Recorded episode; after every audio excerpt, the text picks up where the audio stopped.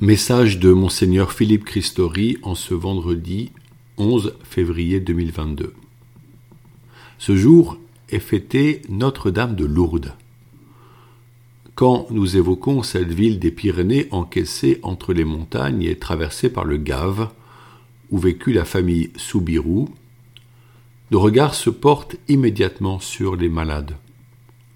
Aujourd'hui, nous reconnaissons 65 miracles attesté par des études médicales extrêmement étayées, et des milliers de personnes disent y avoir été guéries.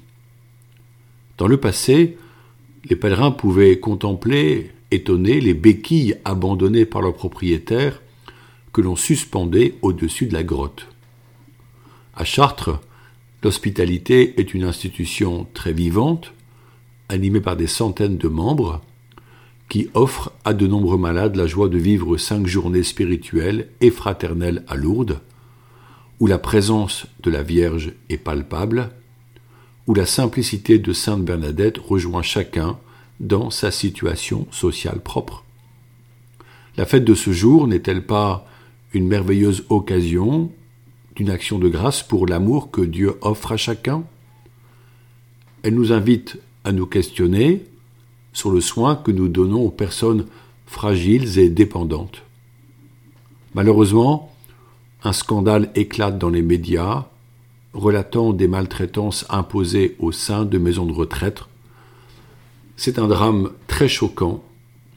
Nous avons conscience que ce n'est pas l'ensemble de ces maisons qui sont mises en cause. Le Christ n'a-t-il pas dit tout ce que vous ferez au plus petit d'entre les miens, c'est à moi que vous le ferez. Matthieu 25 au, verset 40. Ce pilier de la vision chrétienne semble s'effriter sous la poussée des intérêts économiques.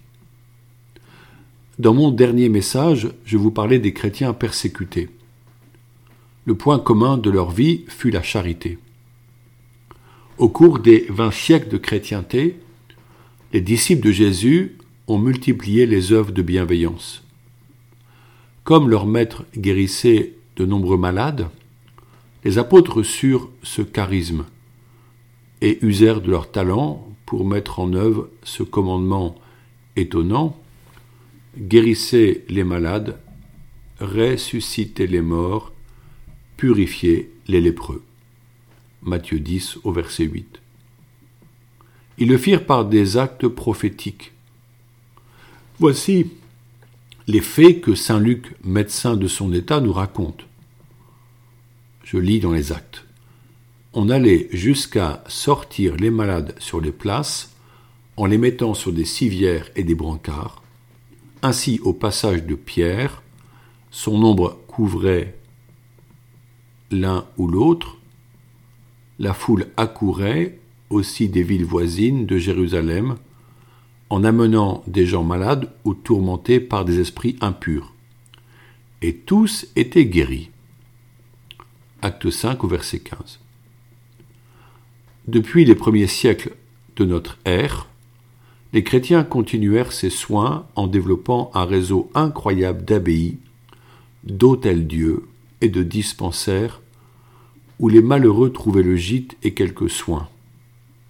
Ainsi, il est impossible de compter les milliers de saints et de saintes qui se donnèrent pour les autres et qui fondèrent des œuvres de charité.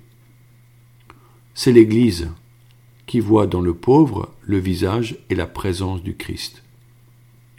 Sainte Teresa de Calcutta demandait aux missionnaires de la charité de soigner chacun comme elle le ferait pour Jésus.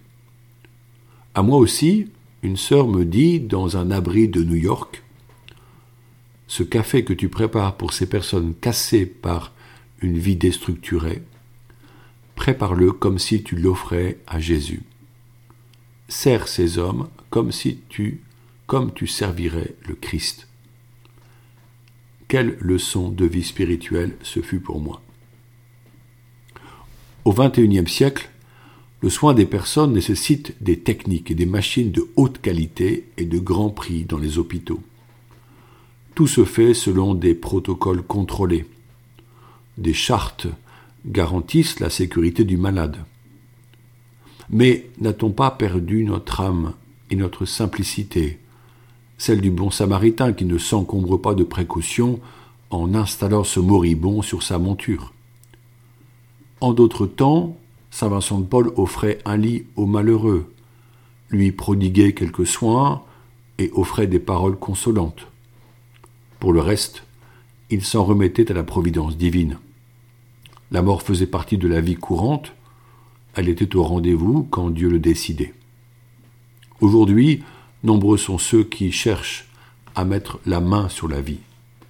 Pourtant, elle reste un don à choyer quand elle est là, puis à accepter de remettre entre les mains de Dieu le temps venu. La technique, si utile soit-elle, ne peut pas remplacer l'amour. Au sein de notre Église catholique, parmi les chrétiens, on peut trouver des brebis galeuses et des loups. Paul nous a prévenus, je le cite, Après mon départ, des loups redoutables s'introduiront chez vous et n'épargneront pas le troupeau. Même du milieu de vous surgiront des hommes qui tiendront des discours pervers pour entraîner les disciples à leur suite. Acte 20 au verset 29 et 30. Quant au nom de Jésus, nous voulons faire du bien, le démon n'est pas loin pour nous décourager, ou pire, pour contredire notre élan et le briser. Ses armes préférées sont l'esprit de division et le découragement. Face à cela, nous cherchons à aimer. Il est heureux d'être entre frères et sœurs attachés à la parole de Dieu pour discerner et persévérer vers le bien espéré. Nous constatons que la charité en acte est le propre de l'activité ecclésiale depuis 2000 ans. Nos cœurs ne sont-ils pas sensibles et bien attristés devant les scènes de famine, les logements misérables, les enfants sans école, les vieillards abandonnés La foi ne nous tient-elle pas éveillés face aux personnes en situation de handicap? La maltraitance est insupportable et elle éveille notre compassion pour les personnes affligées mais aussi des sentiments violents à l'encontre de ceux qui profitent de la fragilité d'autrui pour créer un vaste business aux dépens de ces personnes. Cela doit être mis en lumière pour façonner un monde meilleur. Le Christ nous invite à venir consommer sans argent, sans payer, gratuitement. Me revient à l'esprit l'association à bras ouverts, dont l'objet est d'amener des personnes dépendantes d'un handicap pour des sorties et des week-ends, en les réjouissant et en offrant du repos aux aidants, à commencer par les parents. La présence du Christ en notre cœur nous conduit à considérer les autres avec amour et à nous pencher sur la souffrance. Cultiver l'amour pour être authentiquement humain, n'est-ce pas le projet de toute vie? Récemment, des responsables d'associations diocésaines engagées dans l'entraide et le soutien des personnes en précarité se sont retrouvés pour méditer le récit du bon samaritain, Luc 10 au verset 25 à 37, et prier le Saint-Esprit afin d'entrevoir comment cette parabole de Jésus éclaire les actions menées. Ce fut une rencontre priante et fraternelle non pour dire ce qui se fait, mais pour écouter la voix du Saint-Esprit et être conduits ensemble sur un chemin nouveau. Les mots qui ressortent sont l'amour, le relais, être ensemble, l'écoute, faire avec. Cet échange fut dans l'esprit du synode, non point un espace où chacun viendrait présenter, voire défendre sa structure associative, mais la communion familiale de frères et sœurs désireux de se mettre à l'écoute du Seigneur Jésus. Certes, euh, cela n'est pas facile car il faut se mettre en route comme Abraham sans savoir vers où aller. Quitte ton pays, ta parenté et la maison de ton père et va vers le pays que je te montrerai. Genèse 12 au verset 1. C'est un défi que de lâcher nos sécurités, nos ancrages. Nous préférons prévoir et nous organiser avant un voyage, a fortiori un changement de vie. Le synode actuel de l'Église n'est-il pas une merveilleuse occasion d'être éclairé par l'Esprit Saint avec nos frères et sœurs plus pauvres?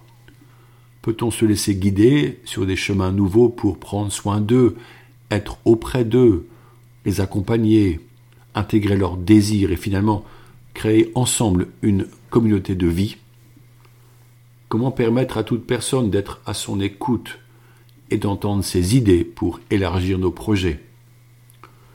Notre rêve serait que surgissent de nouveaux Vincent de Paul, Jeanne Jugan, Camille de Lélis, Jean de Dieu, Teresa de Calcutta, etc. Possiblement ils sont déjà nés, et nous devons ouvrir largement nos cœurs et nos groupes pour qu'ils prennent leur place dans l'Église et apportent leur nouveauté. Tout chrétien doit savoir se laisser interpeller et bousculer. L'accepterons-nous? Invoquons Notre-Dame de Lourdes, mettons-nous sous sa protection, qu'elle vienne soulager la souffrance des malades par sa présence consolante. Que tous les fidèles qui prient volontiers le chapelet le disent en ce jour, afin que nous tissions des liens de compassion et de consolation entre nous je vous propose la prière à Notre-Dame de Lourdes de Saint Jean-Paul II. Je te salue Marie, femme de foi, première entre les disciples, Mère Vierge, Mère de l'Église, aide-nous à rendre toujours compte de l'espérance qui est en nous, ayant confiance en la bonté de l'homme et en l'amour du Père. Enseigne-nous à construire le monde de l'intérieur, dans la profondeur du silence et de l'oraison, dans la joie de l'amour fraternel, dans la fécondité irremplaçable de la croix. Sainte Marie, Mère des croyants, Notre-Dame de Lourdes, prie pour nous, ainsi soit-il. Bonne journée.